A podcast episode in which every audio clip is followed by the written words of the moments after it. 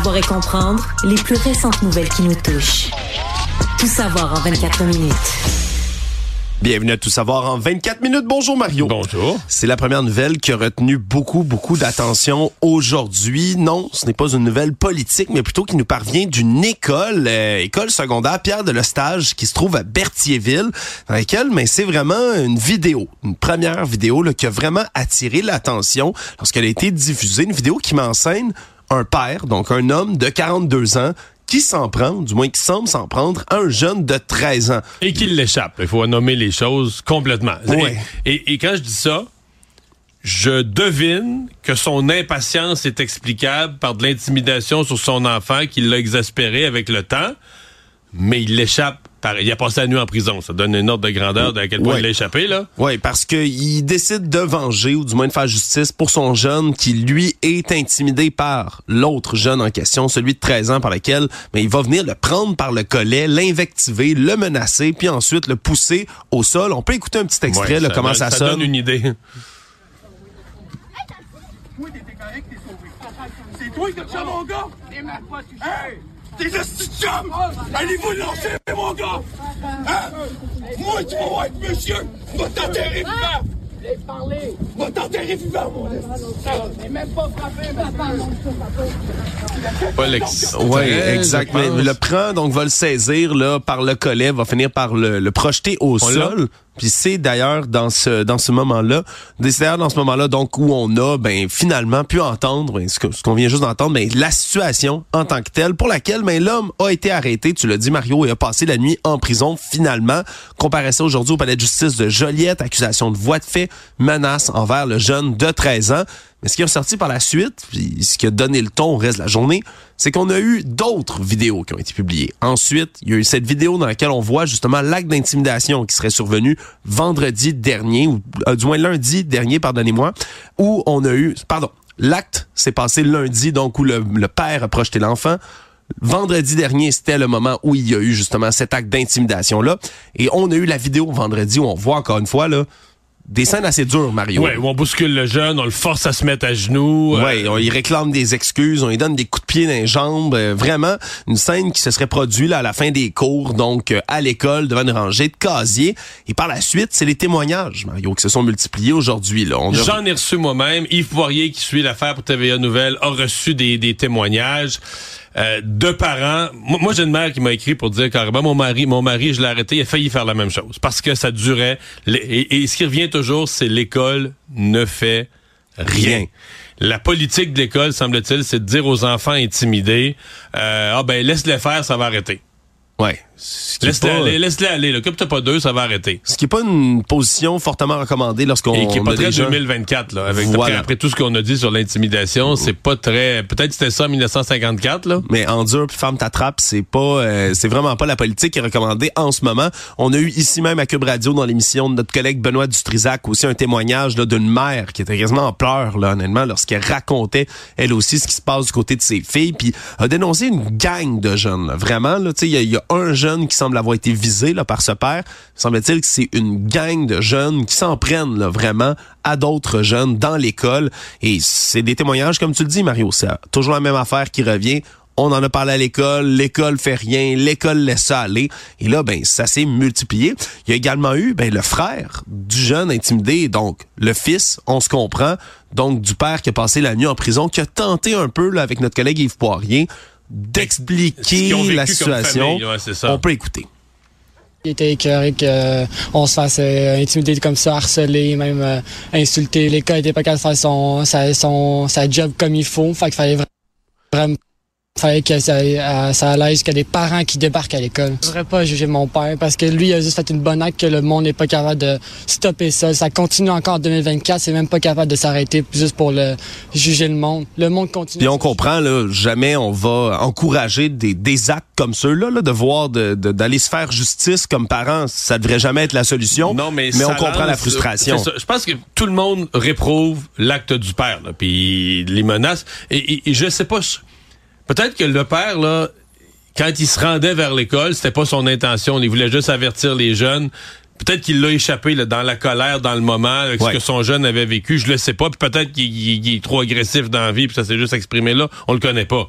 Mais il a quand même lancé tout un débat, là, parce qu'il y a beaucoup de parents de cette école-là, mais d'ailleurs aussi, qui se reconnaissent, disons, dans, dans son état de frustration. Là.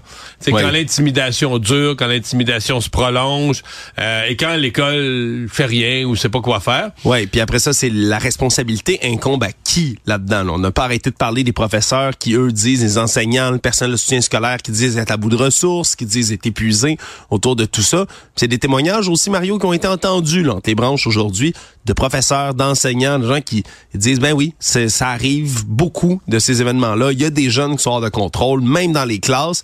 Qu'est-ce qu'on fait? Surtout dans les écoles question. publiques, parce que les écoles publiques vont se plaindre, vont dire, ben, dans une école privée, ils mettraient un jeune intimidateur qui est pas endurable, là, puis que tu y parles, puis il t'écoute pas, puis t'appelles les parents, puis ils s'en foutent, puis on va le mettre dehors. On va dire, t'as pas de place, tu, peux pas vivre dans notre école, tu peux pas rester dans notre école. Mais dans une école publique, on va dire, nous, on a le devoir de l'éduquer, fait qu'on est pris avec un jeune qui est un intimidateur, qui est tannant, qui est violent, qui est du trouble, qui nous, qui nous crée des plaintes. Mais euh, et là, c'est encore pire quand t'appelles les parents. Puis malheureusement, tu peux très bien tomber sur des parents qui disent ben nous autres là, euh, veut dire euh, on aime mieux que notre fils il intimide qu'il se fasse intimider, puis ça nous dérange pas, puis c'est ça la vie, la loi du plus fort, puis salut. Ouais, comme tu dis, le débat est lancé, Mario, puis euh, j'ai l'impression que ça va continuer à faire parler toute la semaine, là, cette histoire-là, là, particulièrement au suivi de ce qui va être répondu par l'école. Moi, moi, j'ai accroché. tu sais que je suis très critique de notre système de justice. là. Oui. J'ai accroché sur une affaire. Le père a couché en prison. Je- je- il va faire face à des accusations criminelles, ça me paraît inévitable. On voit les gestes, puis on va suivre ça. là. Mais, mais tu sais qu'un vrai bandit, là, au Québec, n'a jamais un qui couche en prison? Jamais. Jamais, jamais. Ben, pas, pas un meurtre, là, un meurtrier. On se comprend, mais Un voleur d'automobile, mettons, qui aurait volé une auto en soirée, là. ouais, il, il est assigné à comparaître. Ah. Il a son enquête pour remise en liberté Écoute, rapidement. D'abord, vu que c'est un bandit, il connaît des avocats. Fait que dans l'auto de police, il va déjà appeler son avocat de la défense, qui va peut-être être au poste de police avant lui, qui va déjà avoir à rentrer. Il va tellement passer vite dans le poste qu'il va faire du vent. Là. Rentre, sort, rentre, sort, rentre, sort. Puis là, tu dis, OK, là, tu tombes sur un père de famille, puis je le connais pas, puis il dit dans la, qu'il a déjà fait de la prison, mais, mais ça fait vraiment un père de famille qui a pas prévu poser un geste, qui fait vraiment une connerie. Mais lui, il arrive en prison, puis lui, il couche en prison. Il a défendu son fils, il a fait une connerie, euh, mais il couche en prison, puis tu te dis, ben voyons, personne couche en prison? Personne, jamais. là. Tous les, les vrais bandits, là, ils s'en sortent tout le temps, ils, ressortent, ils rentrent, ils sortent aussi. Je- je- quand c'était nou- tu sais, c'est comme la, la petite nouvelle dans la nouvelle qui a attiré mon attention ce matin. Mais enfin, euh, une histoire à ne pas faire. Le commentaire, euh, conseil à tous les parents, c'est la dernière chose qu'il faut faire. En même temps, est-ce que ça Ah. va réveiller cette histoire-là? Des Ah, directions ça- d'école qui maintenant vont agir plus rapidement pour éviter que des situations comme ça dégénèrent. On peut que l'espérer. Au minimum, ça lance la discussion solide. Tout savoir en 24 minutes. Il y a pas juste y a pas juste dans les écoles du Québec où ça s'intimide puis ça finit par s'excuser. Mario à l'Assemblée nationale aussi, euh, ça ressemblait dans les derniers jours un peu. Ben, au climat dans les écoles, on va le dire comme ça, des attaques personnelles qui se sont multipliées entre certains élus, particulièrement du côté du camp de la coalition Avenir Québec, où on a eu aujourd'hui ben, une pléiade d'excuses qui ont été exprimées. Tout d'abord par Geneviève Guilbeault, la ministre du Transport, vice-première ministre, tout ça pour l'espèce de malaise. On s'en souviendra, ceux qui ont vu la vidéo la semaine dernière, où on la voit devant une porte barrée, Pascal Bérubé, le député du Parti québécois, les deux qui ont un échange assez acrimonieux, merci sur, encore une fois en trame de fond, les fameux cocktails de financement à 100 de la coalition Avenir Québec. Et là, ben, elle a dû présenter des excuses aujourd'hui à Pascal Bérubé, des excuses... euh, disons sèches, on va Ah, les dire ben, comme et, ça. et en rappelant dans ses excuses que Pascal Bérubé est lui-même soumis par une enquête du commissaire à l'éthique. Mais il faut voir que Pascal Bérubé n'avait pas été tendre avec elle dans son point de dans son point de presse avant. Elle avait été d'une démagogie totale et complète pour noircir tout ce qu'elle était et tout ce qu'elle avait fait là, 20 Ouais. minutes avant. Là. Voilà. Et par la suite, ben c'est pas un élu cette fois-ci, c'est Emmanuel Dionne qui est le directeur des relations médias du cabinet du premier ministre François Legault, qui lui avait eu des propos là sur les réseaux sociaux tard vendredi dernier auprès de monsieur Vincent Marissal de Québec solidaire en disant puis c'était vraiment des propos là, acerbes sur sa, sa carrière avant d'entrer en politique comme journaliste en disant que c'est il est entré en politique sur des mensonges, c'est un journaliste qui tournait les coins ronds quand il était dans la profession et donc ben a été rappelé à l'ordre par la suite par M. Marissal lui-même, qui demandait une rétraction, qui a même pas exclu, en plus, d'entamer une poursuite pour atteinte à sa réputation. Finalement, il y a eu des excuses de M. Dion qui ont été acceptées par Vincent Marissal. Disons que c'est une journée de beaucoup de bruit à pas parler beaucoup des dossiers ou qu'on entend Ben, peu moi, parler des que je dossiers. retiens, là. sincèrement, là, c'est le dossier, c'est la journée où ça, ça déborde là, les, les, les enfantillages. Euh, ça a commencé avec des cocktails à 100 pièces, certainement avec des maladresses. euh, exemple, par exemple, celle d'inviter des, des gens dont la fille est décédée dans un accident, mais rien d'illégal, pas une scène volée à personne, au public, rien. Il n'y a pas de dossier, il y a rien. Et là, euh, c'est rendu que c'est comme, ben là, tout le monde a quoi de sensible, puis là, il m'a insulté, puis s'est excusé, puis la manière qu'il s'est excusé, c'est pas assez excusé, mais écoute, là, à côté de ça, c'est le Parlement qui est censé de réfléchir aux problèmes euh, des gens qui sont pas capables d'avoir une chirurgie, des gens qui sont pas capables de payer leur loyer, des gens qui ont, pas, qui ont de la misère à payer l'épicerie, De l'intimidation à l'école. les problèmes à l'école, des jeunes qui ont manqué un mois à l'école, pour on sait pas comment va se faire le rattrapage, euh, c'est assez, là. Je veux dire, là, ils ont l'air d'une gang d'enfants euh, incapables de siéger dans un parlement. Là, faut qu'ils recommencent à parler des problèmes de la population et pas des leurs ou de leur ego ou de leur frustration. Là, il a dit telle affaire sur moi, mais il a dit telle phrase, puis tout ça. Hey, euh, on est rendu au bout de ça. Aujourd'hui, on a franchi, à mon avis, la ligne du raisonnable. Actualité. On a eu beaucoup de mauvaises nouvelles sur le front du vol de voitures hein, dans la dernière année. Je rappelle une augmentation là, de quasiment 50 là, dans le pays de vol de voitures. Mais aujourd'hui, lueur d'espoir, c'est rare qu'on peut avoir des images comme ça de saisies massives de vol de véhicules. Et c'est ce qui s'est déroulé alors que nos collègues aujourd'hui du bureau d'enquête ont pu assister à une perquisition dans le port de Montréal, l'endroit qui est désigné comme étant la plaque tournante du commerce, là, donc de voitures volées.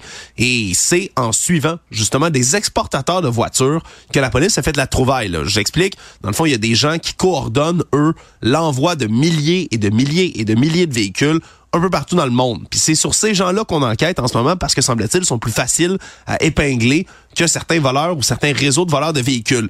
Et là, ben, en faisant tout ça, c'est un gros morceau de voiture qui s'en allait vers le Maroc et vers la Belgique qui ont été interceptés aujourd'hui. On parle quand même là, de 53 véhicules récemment volés. Là. 12 Ford F-150, 8 Toyota RAV4, 5 Land Rover.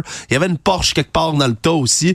C'est toujours, Mario, là, assez évocateur, merci, qu'on ouvre ces voitures-là qu'on constate, par exemple, qu'il y avait à l'intérieur d'un des véhicules, ben, une chaise de camping, des sacs d'épicerie.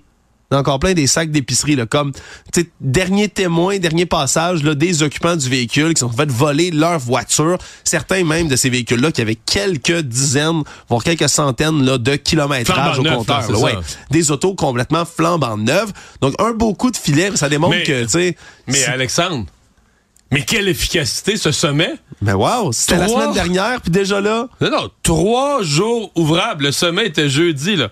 Vendredi, je compte pas la fin de semaine, vendredi, lundi, mardi, trois jours ouvrables après le sommet. C'est réglé le problème. On a un énorme coup de filet. C'est presque trop beau pour être vrai. C'est le mot qui me venait, c'est trop beau. Non, mais tu dis, OK, je pense que déjà au sommet, il y a des gens qui préparent un coup. Fait que, tu sais, pour que ça paraisse bien, là. Oui. Et, et je m'en réjouis, puis j'espère qu'il y en aura plein d'autres. Mais disons que ça fait un petit peu arrangé avec le gars des vues, là. Oui, surtout quand on invite les journalistes à assister à cette Ouais, belle ouais, perquisition. ouais, exactement. Là, venez assister, puis c'est sûr que c'est intéressant. On est curieux de voir ça, puis c'est spectaculaire. Mais, Mais, oui, mais d'ouvrir, trois- des conteneurs puis de sortir des dizaines de véhicules neufs, c'est vrai que ça, ça, ça allume l'imaginaire là pour ça. Alors, à ceux qui disaient qu'un sommet, c'est pas efficace, voici le sommet le plus efficace de l'histoire de l'humanité. Perfect summit, Mario. Voilà. Le, the most perfect. Savoir et comprendre.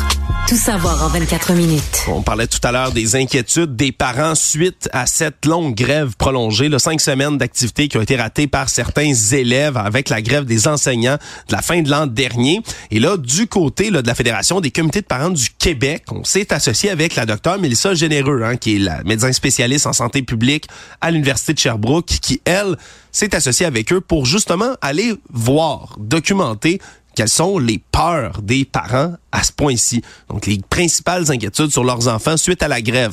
Et numéro un, là, qui est le premier constat au travers de tout ça, On s'inquiète principalement de l'impact de l'augmentation du temps d'écran chez les jeunes en ce moment-là. Semble-t-il, c'est ça vraiment qui ressort le plus de la grève.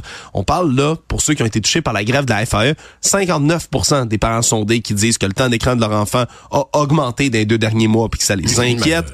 Pour, euh, pour... Pendant ces semaines-là, ça paraissait évident. Là, on l'entendait dans des témoignages individuels, des gens qui savaient plus quoi faire, des gens qui étaient au travail ou en télétravail. Euh, c'était clair que ça arrivait. Là. Oui, puis c'est la même chose, même une sonde cloche du côté là, des parents qui ont vécu la grève du front commun. Puis pour la docteur généreux, elle, elle parle vraiment d'un cri de détresse là, de la part des parents qui sont interrogés. Puis ça vient rejoindre Mario un sujet qui était en train de devenir politique, là, le Parti québécois, qui a relancé, entre autres, là, par Saint-Pierre Plamondon, le temps d'écran chez les enfants. Est-ce que ça pourrait devenir vraiment un sujet peut-être dans l'année pour les euh, pour les politiciens de, auxquels s'intéresser? Parce que c'est difficile ben, de réglementer ben, tout ça. dire. Le sujet est pas inintéressant. Le sujet est intéressant à débattre.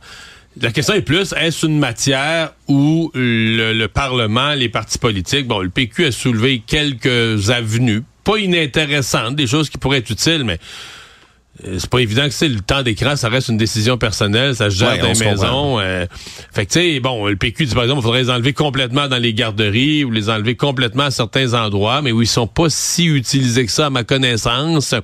Donc, il euh, n'y a pas de solution. tu sais, le Parlement aura beau dire on s'intéresse à ça, il n'y a pas de solution miracle. Je veux dire, moi, ce qui m'intéresse, puis là, on a des chiffres, des sondages, des chiffres bons, mais le chiffre précis que j'aimerais avoir, c'est combien de jeunes ont décroché? Parce que c'est clair, on a des témoignages, mais euh, non chiffrés, qui nous disent il y a des jeunes qui ont, qui ont quitté l'école quand la grève a commencé, le 20 novembre. Ils sont jamais revenus. Ils sont jamais revenus.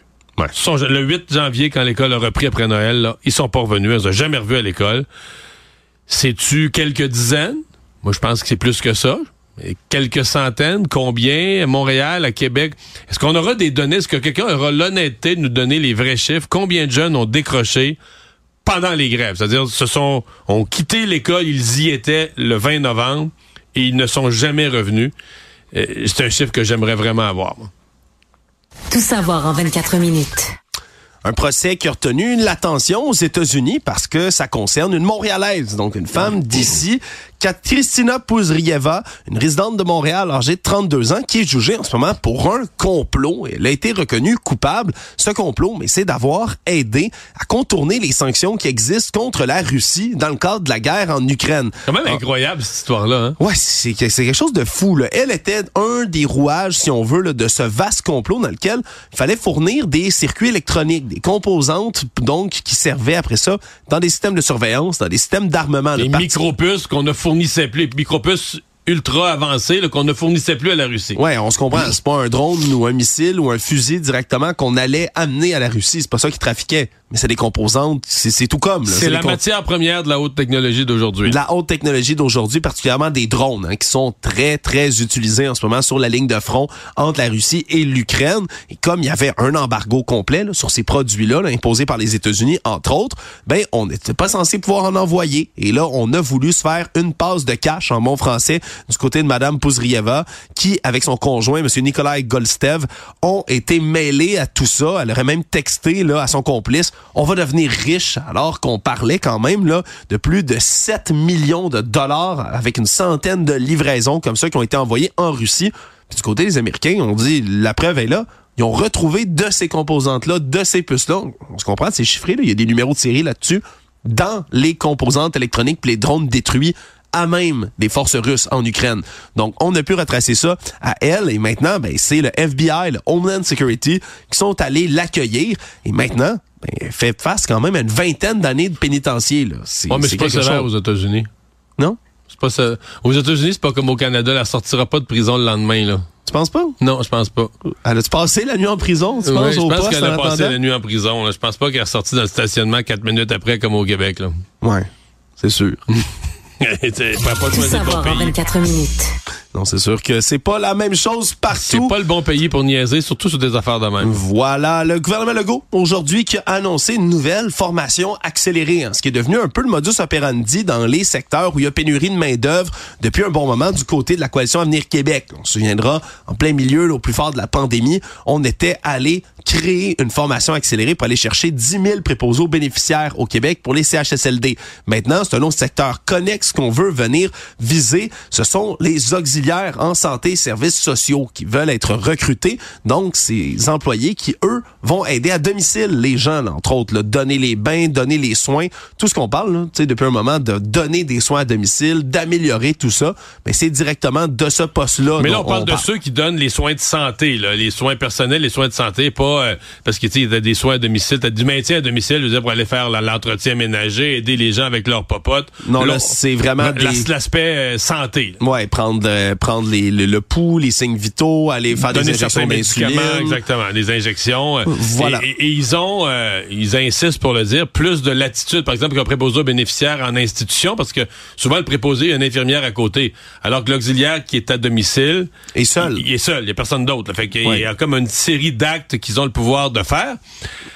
Là, il y a quand même une question sur les formations accélérées qui revient toujours. Est-ce que c'est assez de formation? Est-ce que c'est la bonne formation? Est-ce que ça va être une formation complète pour tout ce qu'ils ont à faire? Ouais, puis c'est la grosse question parce qu'avant c'était 870 heures, on coupe ça pour tomber à 705 heures, puis on va payer là. Faut comprendre c'est l'équivalent d'un salaire de 17 dollars de l'heure pour toute la formation à peu près pour les gens qui veulent venir se joindre à tout ça. On veut trouver 10 000 nouveaux là, Euh, pas auxiliaires. 1000. 1000. 1000, 10 000, pardonne-moi, j'ai 1000. mis un zéro de trop. 1000 prépo, donc de ces euh, employés de soutien à domicile qui veulent En fait, venir en fait, la ministre m'a dit ce matin 1000 pour un premier euh, un premier élan là. Elle dit si les 1000 on, on a les inscriptions puis que les gens partent, ils vont travailler puis que tout va bien, euh, on va en partir 1000 autres là, tu sais euh, Ouais. quelques mois plus tard parce que semble-t-il qu'en maintien à domicile, les besoins sont énormes. là. Ben, oui, donc ça va être euh, ça va être quelque chose qui va être à suivre là, de ce côté-là là, pour ces nouvelles formations. Puis je rappelle quand même là, si euh, s'il y a des doutes par rapport à la longueur puis à la pertinence de tout ça, mais sachez quand même que sur les 10 000 préposés aux bénéficiaires qu'on avait recrutés pendant la pandémie, semble-t-il qu'il en reste encore là, 75% 7500 des 10 000 qui sont toujours à en l'emploi poste, dans le réseau. Bon. Donc et euh, pour les gens qui seraient intéressés, qui nous euh, reg- regardent ou nous écoutent, les inscriptions sont au moment où le gouvernement l'annonce, les inscriptions sont déjà ouvertes. On Les- parle on parle de groupes là, qui pourraient commencer dès mars avril tout de suite pour commencer à travailler euh, au mois de septembre. C'est ça le but, c'est quand même assez assez rapide comme processus. Le monde. On va reparler football, Mario, parce qu'il y avait des inquiétudes encore qui planaient dans la ville de Kansas City, alors qu'on est à l'étape des réjouissances et qu'on prépare dès demain, mercredi. Ça va être le fameux défilé, hein, la parade avec le trophée Vince Lombardi dans les rues de Kansas City, mais on était inquiet, Mario, du côté de la police. Parce que, comme tu le sais très bien, il y a une nouvelle personne qui s'est jointe à la grande famille de la NFL dans la dernière année, au plaisir ou au malheur de certains partisans. Taylor Swift, la méga vedette et petite amie de Travis Kelsey, le lien rapproché des Chiefs de Kansas City.